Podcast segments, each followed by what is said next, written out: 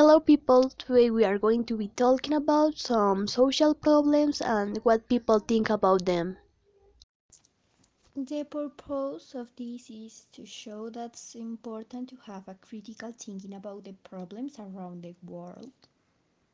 So we invite you to get informed about the world and the problems around you.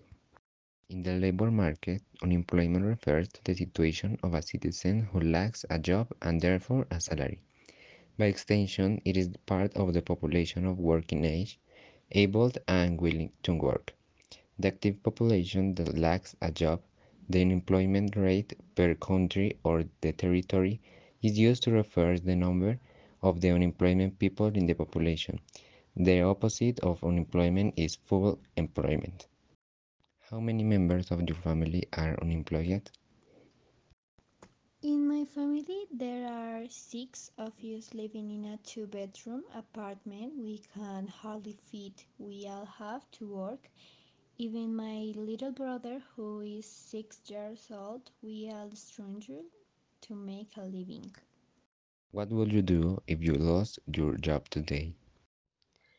It would be a really hard blow for us cause we barely survive on what we earn and if I lost my job, it would be very difficult to get a job in anything because I don't have much of job opportunities since we didn't finish school.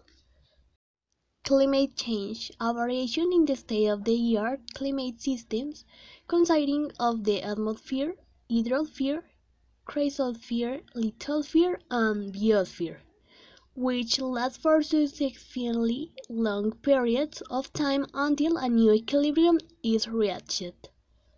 What consequence do you think this phenomenon generates? Some of the consequences caused by climate change are water pollution due to concentration of carbon dioxide in the air, alteration of the water cycle, rise in the sea level and global temperature due to melting ice melt, depletion of natural resources necessary for human life. There are many scientific evidences that demonstrate the serious causes and consequences of climate change on our planet. That is why it's time to open our eyes to see the imminent reality and start fighting to build a better world.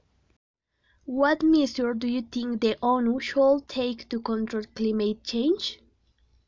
Promote green energies, combat short-lived climate pollutants, support agricultural producers, protect and restore ecosystems. These are just some of the strategies that should be put in place to curb this phenomenon. And the on climate change report warns that global warming is about to get out of control. Further warming would mean that people who die just be leaving their homes and Secretary General Antonio Guterres described their sport as a red alert for humanity.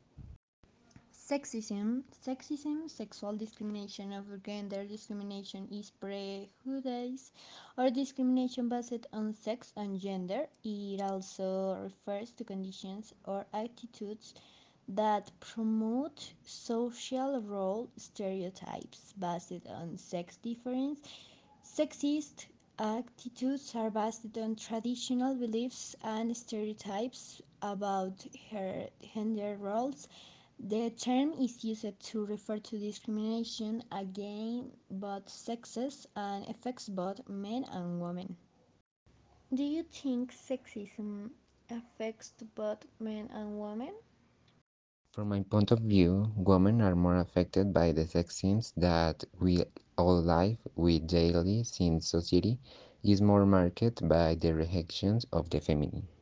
How do you contribute to the abolition of sexism in your daily life?